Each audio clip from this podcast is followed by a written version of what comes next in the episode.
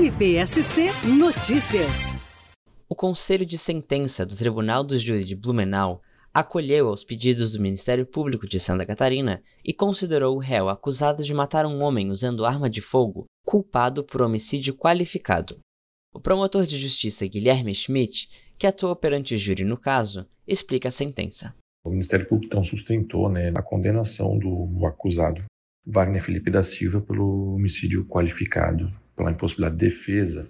Né, sustentou que desde o início do processo, apesar de o réu ter um diagnóstico de esquizofrenia, os laudos periciais apontavam que ele, apesar dessa doença, ele tinha pleno consciência da capacidade ilícita do fato e, e poderia agir de, de acordo com esse entendimento.